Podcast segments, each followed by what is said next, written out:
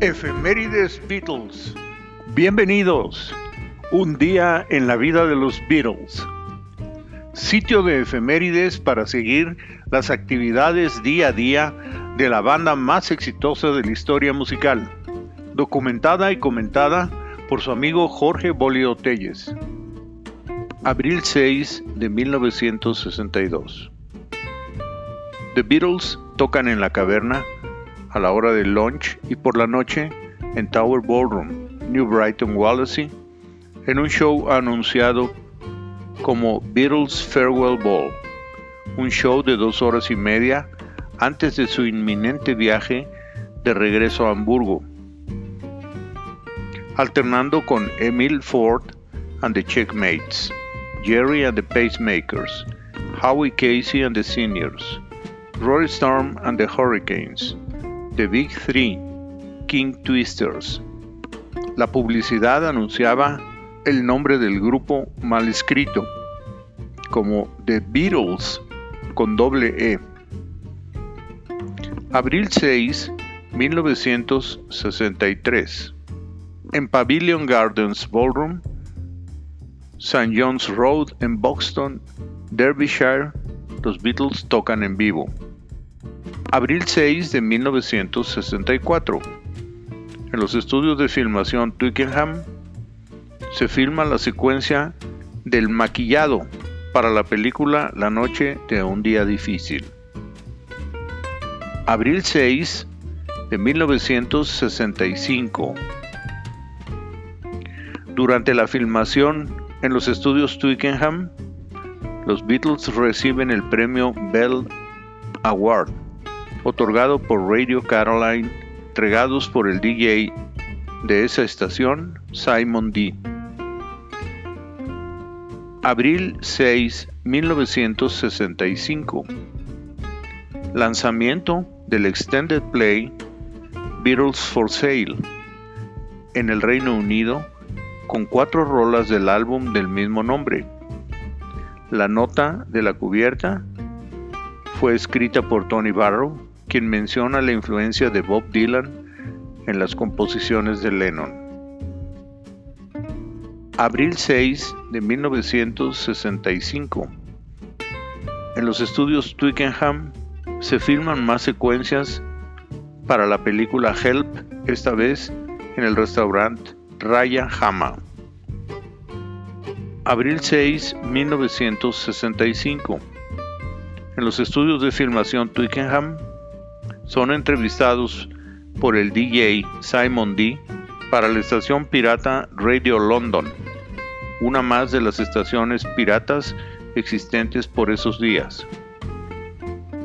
Abril 6 de 1966, en el estudio 3 de M Studios en Londres, de 8 de la noche a 1.15 de la mañana, se graba la primera rola para el álbum Revolver titulada Tomorrow Never Knows, con la participación de el ingeniero Jeff Emerick con solamente 20 años de edad como ingeniero de balance, sustituyendo al recién promovido ingeniero Norman Smith, que había participado en todas las grabaciones anteriores del grupo.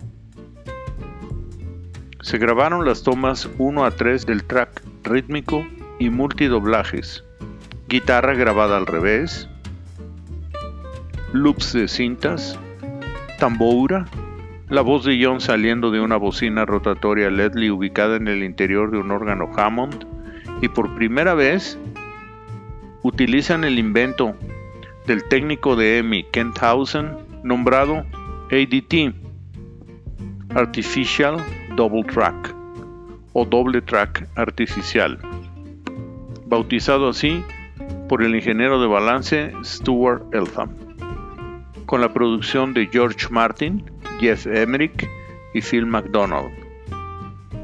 Abril 6 de 1967. En el estudio 2 de Abbey Road Studios de Londres, de 7 de la noche a 1 de la mañana, se hacen los remixes mono 1 y 2 de Good Morning, Good Morning de la toma 11.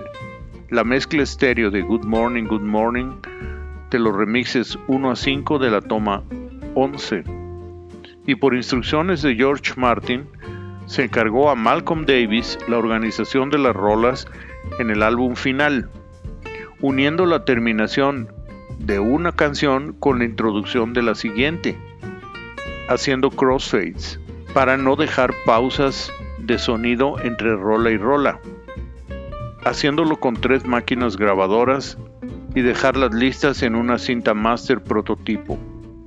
En esta sesión se hicieron dos crossfades. Sgt. Peppers con la rola With a Little Help from My Friends y Sgt. Peppers Reprise con A Day in the Life. El orden de este máster es diferente al lanzado en el álbum final. Las rolas en el lado 1 fueron Sgt. Peppers, With a Little Help from My Friends, Being for the Benefit of Mr. Kite, Fixing a Hole, Losing the Sky with Diamonds, Getting Better y finalmente She's Living Home. Y en el lado 2 se conservó el mismo orden del álbum, con la producción de George Martin, Jeff Emerick y Richard Lush. 6 de abril de 1970. Radio 1 transmite la grabación de marzo 25 de 1970 con un segundo extracto de la entrevista hecha a Ringo por David Wick en el programa Sin and Heard, de 3 a 4 de la tarde. Abril 6, 1973. John y Yoko se mudan al departamento número 72 del edificio Dakota en Nueva York. El departamento fue comprado después de la muerte de su anterior propietario, el actor Robert Shaw.